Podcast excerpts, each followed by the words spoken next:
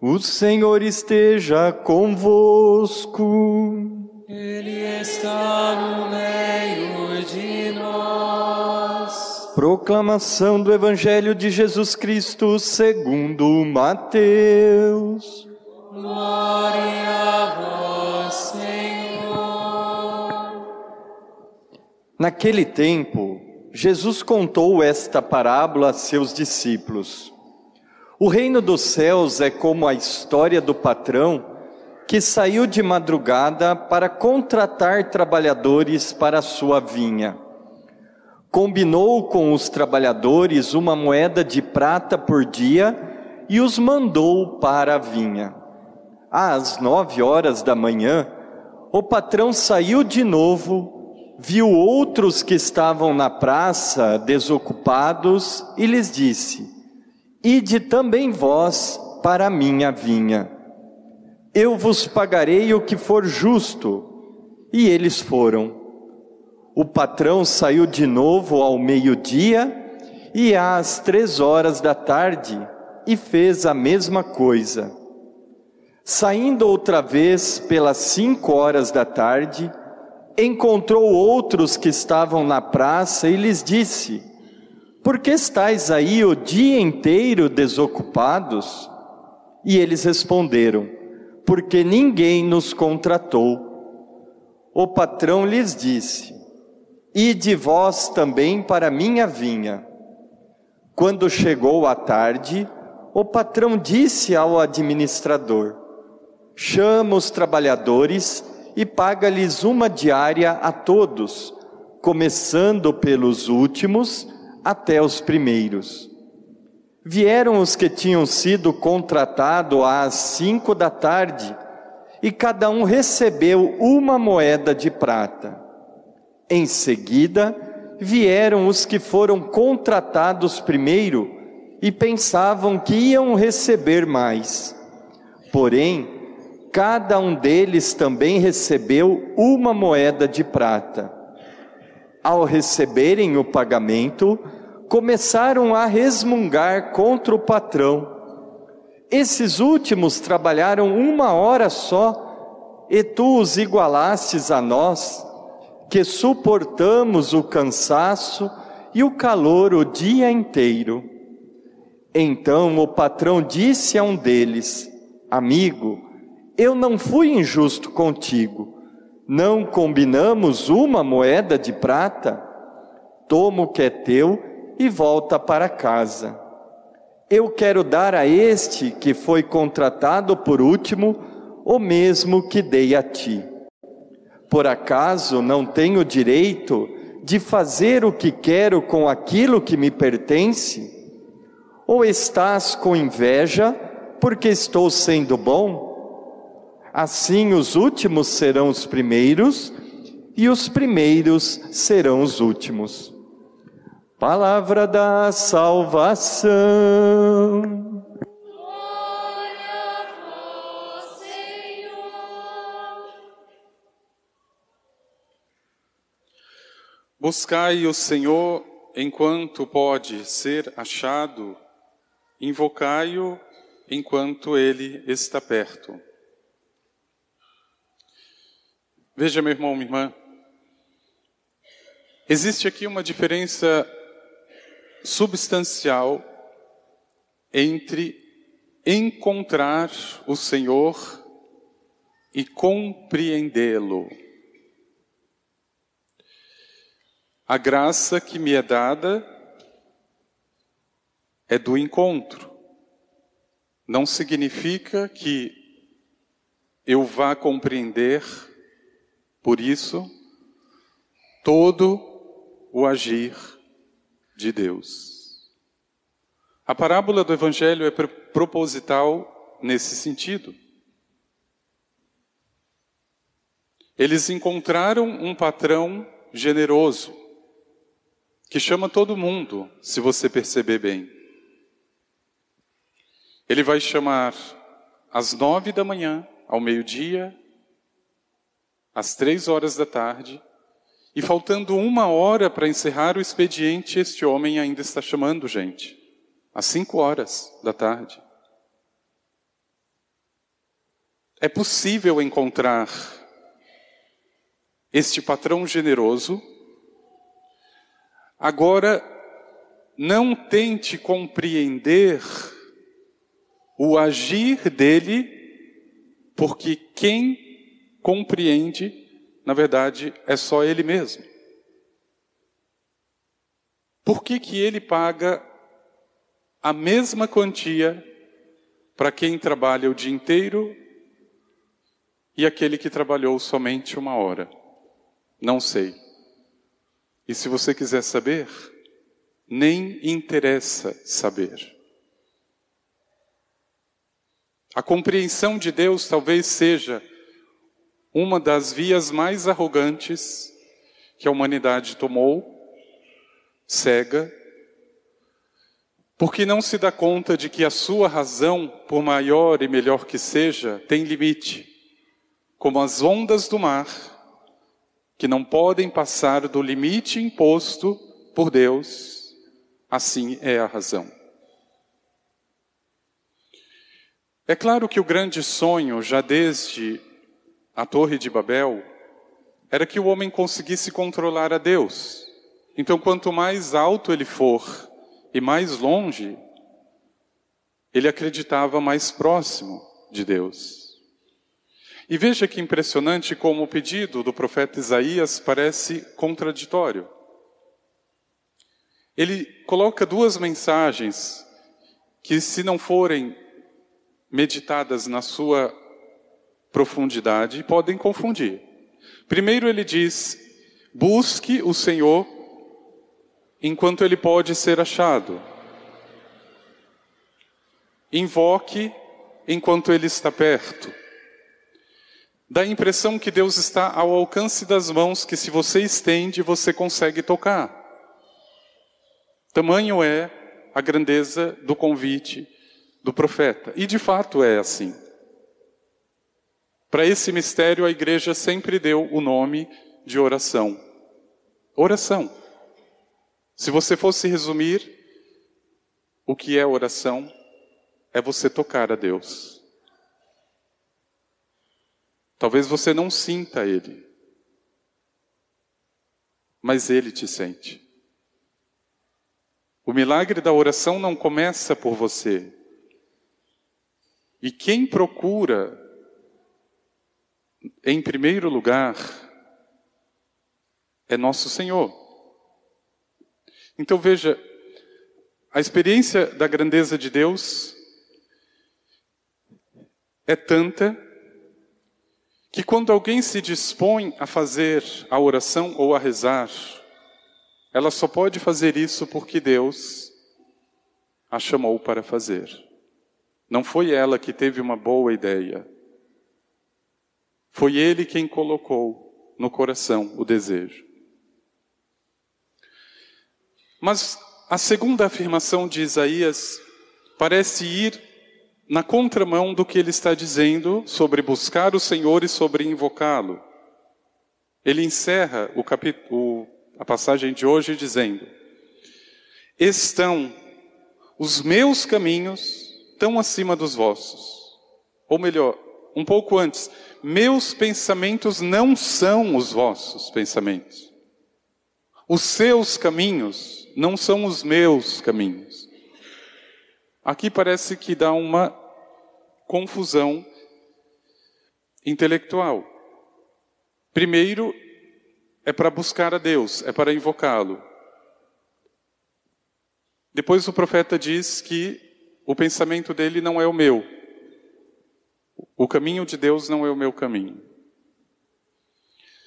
Mas quando você entra, meu irmão, minha irmã, na vida dos santos, que por princípio encontraram, buscaram, invocaram a Deus, você também se coloca diante desta grande parábola contada por nosso Senhor. Os santos encontraram a Deus, eles conseguiram invocar? Sim. Não existe santidade sem Jesus Cristo. Aquele que não encontra o Senhor nunca pode ser santo. Os santos compreenderam o agir de Deus? Não. Exatamente como os operários da primeira hora, que queriam justificativas, que esperavam, tamanha era sua arrogância, que o patrão prestasse contas do seu próprio dinheiro ou da sua própria atitude. Meu irmão, minha irmã, veja, para o santo, e por definição para todo e qualquer cristão, compreender o agir de Deus está fora de qualquer situação. Não é possível, absolutamente não é. O que infelizmente o ser humano procura é isso, mas por uma razão muito simples. Veja, se você toma em, em conta a sua própria experiência, as coisas que você compreende bem são as coisas que você domina. E o ser humano sempre traz, escondida na manga, essa carta. Ele quer compreender a Deus mas ele não pode compreender. Mas ele quer compreender a Deus, porque tudo aquilo que ele compreende, ele consegue dominar. E cá entre nós, quem é que nunca quis controlar a Deus? De uma forma muitas vezes irônica, a oração de muitos católicos é ensinar a Deus como ser Deus. Eu até rezo o terço, rezo até o rosário, se for necessário. Mas ele tem que resolver essa crise no meu matrimônio.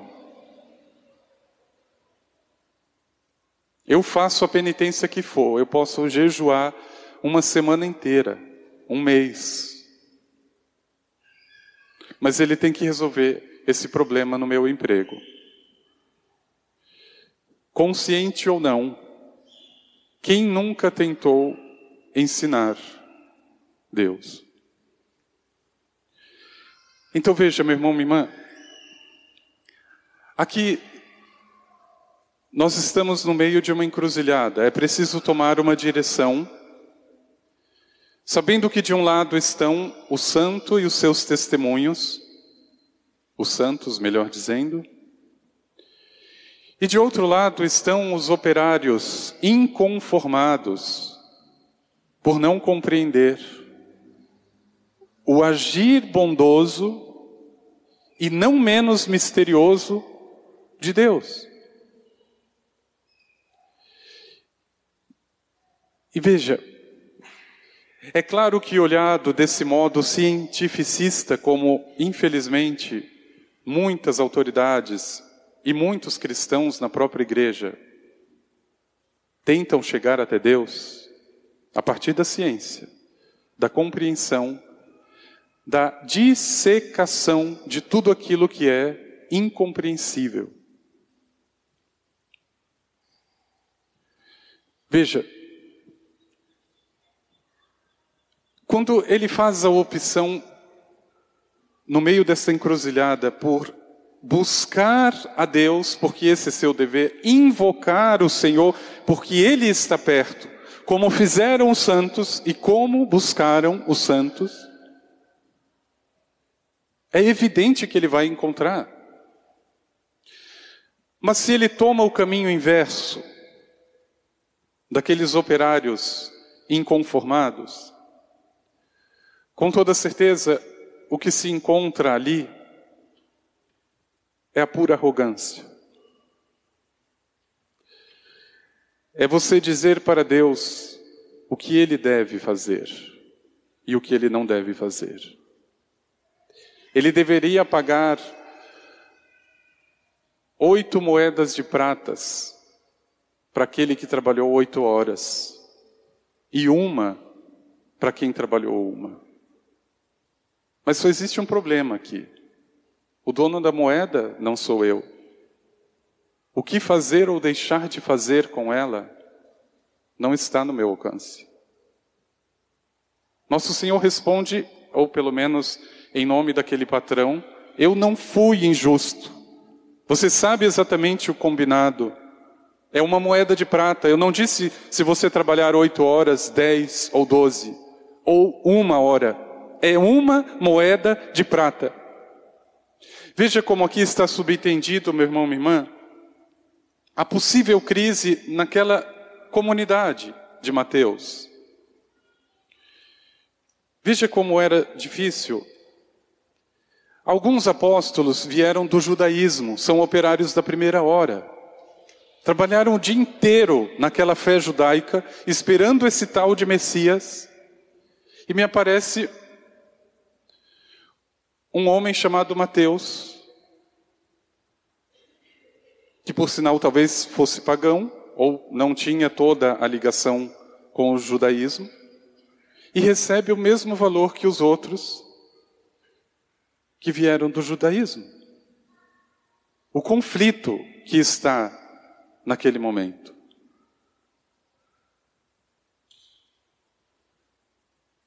Mas o que brilha no olhar e no coração do fiel, diferente do olhar e do coração dos operários ingratos, a bondade e a justiça misteriosa do próprio Deus. Aqui precisa de um giro de 360 graus. É uma lógica que já não comporta a razão humana. Por que que paga o mesmo valor para quem trabalha de modos tão diferentes? Eu não sei.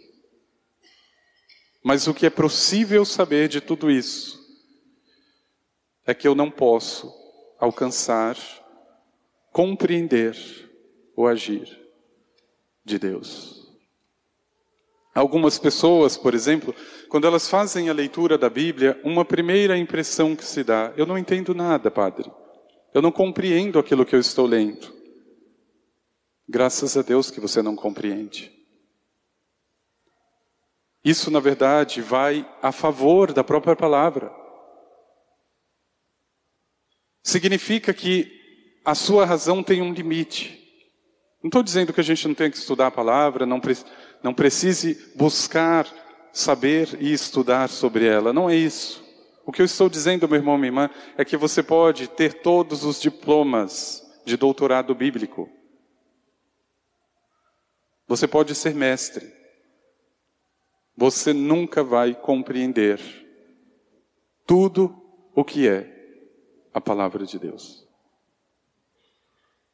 Exatamente porque é a palavra de Deus. Eu mal compreendo a palavra dos homens. Veja, buscai o Senhor, mais uma vez o pedido sincero do profeta, enquanto ele pode ser achado. É agora. E a essa busca se dá o nome de oração. Invocai-o, mais uma vez. Um outro sinônimo de oração, invocar a Deus. Eu fico pensando, por exemplo, as pessoas medíocres que não têm vida de oração, minimamente. São as que mais falam palavrão são as que mais chamam pelo demônio. Quem será que está próximo desse tipo de gente? A luxúria. Porque o palavrão é isso. O demônio. Porque veja, caiu o martelo no meu dedão. Que inferno! Ai, diabo!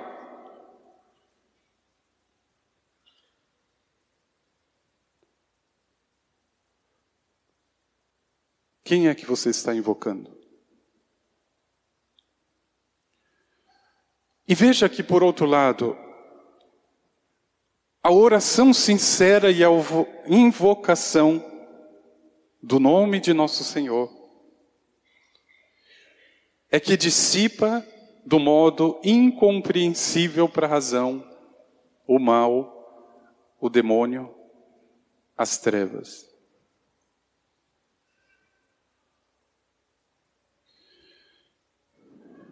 E por isso, meu irmão, minha irmã, veja, é claro, eu preciso ter muito presente diante de mim mesmo a diferença entre buscar ou encontrar o Senhor através desta invocação, através dessa intimidade que tiveram e terão sempre os verdadeiros santos. Mas por outro lado, eu preciso deixar de lado toda a arrogância moderna de acreditar só e tão somente no que é compreensível. Os grandes, grandes entre aspas, os filósofos modernos têm em comum essa mesma arrogância. Descartes dizia: Eu questionarei tudo aquilo que não for racional. Ou seja, aquilo que eu não compreender deve ser questionado. Aqui ele já está eliminando a Deus. Ele não consegue compreender a Deus. Kant dizia, por exemplo, que a oração é uma das coisas mais inúteis, porque Deus não vai mudar. E Deus já sabe tudo, por que você vai ficar pedindo ou lembrando a Deus? Ele dizia isso mas prova que Kant estava errado. A Bíblia está marcada por orações que foram tão grandiosas que mudaram o agir de Deus. Quando Davi precisou escolher os três, um dos três tipos de castigo sobre o seu povo, ele se veste de saco se cobre de cinza. E Deus absolutamente escuta aquilo e muda o seu agir. Ele não castiga como pensava aquele povo. Nínive, a mesma coisa. Jonas fica inconformado que Deus tenha mudado de opinião. Até então, a missão de Jonas era: vai para Nínive e anuncia, essa cidade vai ser destruída, vai desaparecer por causa do pecado do povo. E ele vai. Mas o que, que acontece? O que Jonas não esperava. O povo começa a se penitenciar, a começar pelo rei até a criação. Eu fico imaginando as galinhas todas vestidas de saco de cinza. Todos. E naquele momento, o agir de Deus era um e se torna outro. Como é que o idiota do Kant vai dizer que a oração não pode mudar nada? Veja, meu irmão, minha irmã, de modo muito sincero, se você precisar escolher entre um filósofo e um santo, eu espero que você não tenha dúvida. O filósofo, ou o falso filósofo, ele não tem este a mais que tiveram os santos. Uma boa parte deles, dos filósofos, são pagãos, então eles não estão nem aí com o que é fé ou deixa de ser fé. Ou mesmo aqueles que são cristãos e que se perderam no meio do caminho. Quando você opta pela vida dos santos, você não erra. Porque eles nunca chegam a esse tipo de banalidade. A oração para eles é coluna, é sustento.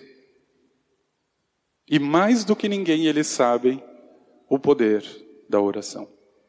Ela muda o agir de Deus. Muda. Ah, mas ele é Deus, ele é todo poderoso, ele não pode mudar. Ele não pode mudar, mas a ação dele pode mudar. Pela oração.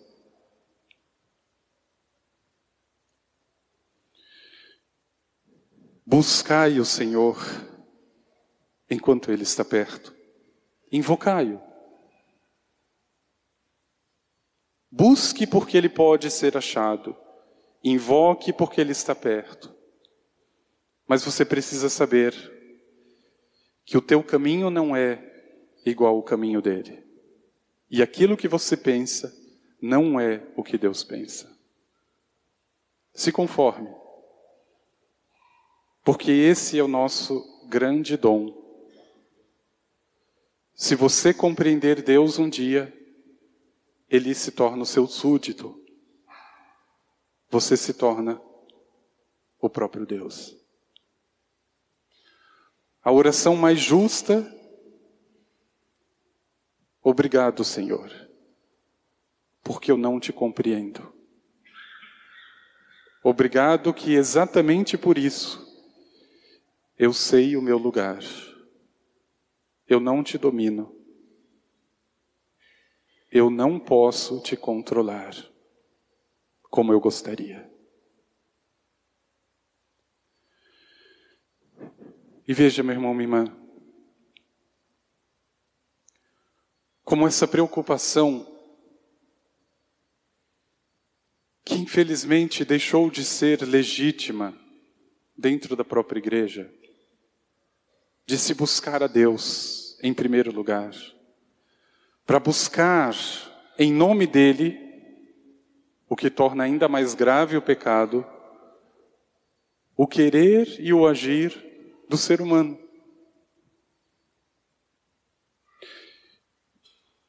Eu posso estar ficando louco, mas quando Jesus, nos evangelhos, institui a sua igreja, ele deixa uma missão clara, específica.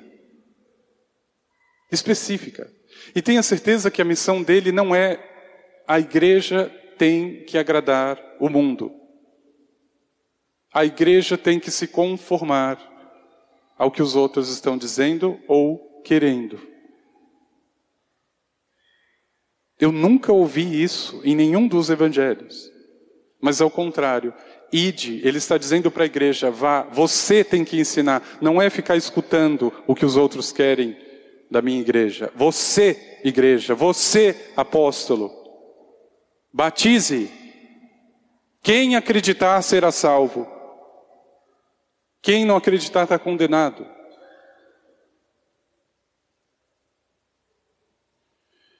E de repente, a igreja agora, em outubro, realiza um encontro de bispos e leigos do mundo inteiro, inclusive de protestantes, para dizer o que, que a igreja tem que fazer, pelo amor de Deus. A igreja já sabe o que precisa fazer. Ela pode não ter coragem para fazer, mas ela sabe. Ontem eu estava aqui no santuário da Mãe Peregrina. E tinha mais gente pelada do que outra coisa, porque nesse calor a gente entende e não entende ao mesmo tempo. Entende se você estiver numa praia, não no santuário. E uma das pessoas dizia assim: Quem é São José? Aliás, nem falou São José. Quem é José? Eu acho que a responsável ali pela Romaria tentou enrolar, porque eu vi que ela também não entendia nada de nada. É o pai de Jesus. Tá, mas não é só isso. É o pai adotivo. Aí a outra ficou toda. Ah, eu preciso voltar para a igreja, eu preciso voltar para a igreja. Precisa, minha filha. É buscar enquanto ele está perto, é invocar.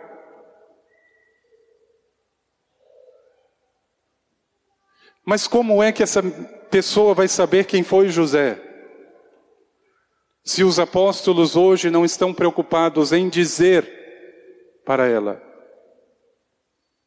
estão mais preocupados em saber o que ela quer dizer para eles. O último sínodo da Alemanha foi uma vergonha. um tal de Sinoderweg. As mulheres deveriam ser ordenadas,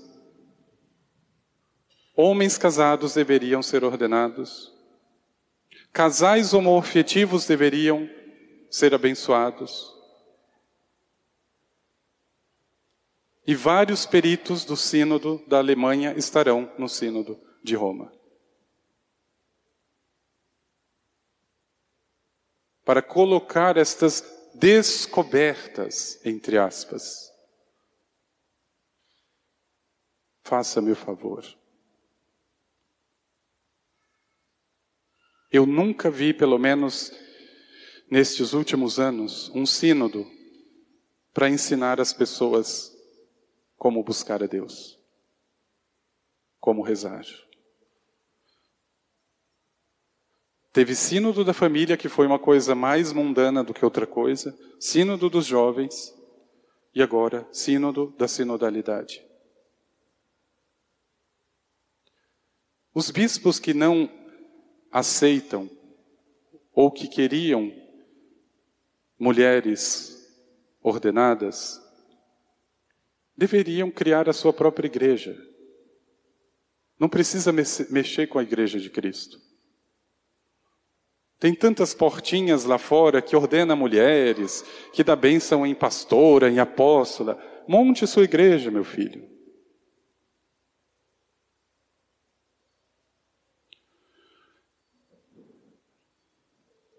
O texto preparatório desse sínodo Repete muitas vezes a palavra mundo, parece que mais de 50 vezes. E a palavra processos ainda mais. Não usa uma única vez a palavra santidade. O que se pode esperar?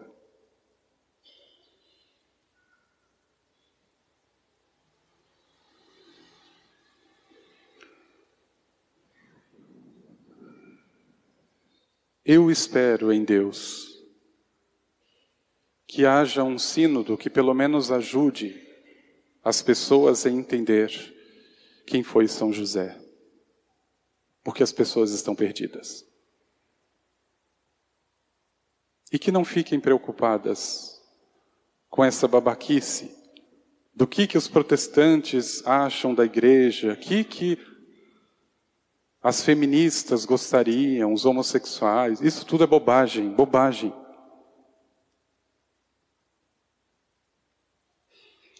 As feministas, os homossexuais, só precisam de uma coisa: buscar o Senhor, invocar como qualquer criatura sobre essa terra.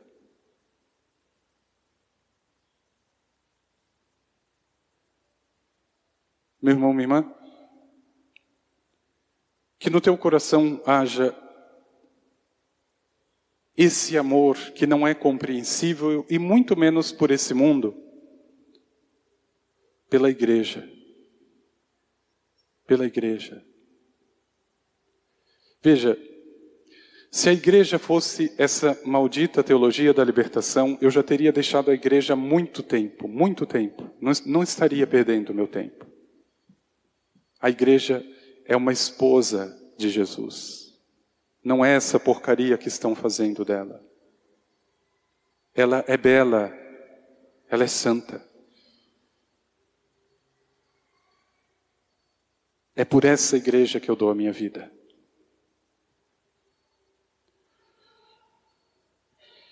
E veja, meu irmão, minha irmã, esta busca e esta invocação que o profeta Isaías, com tanta propriedade, faz, é o que norteia, sem dúvida alguma, hoje, o agir da igreja de nosso Senhor, a igreja dele.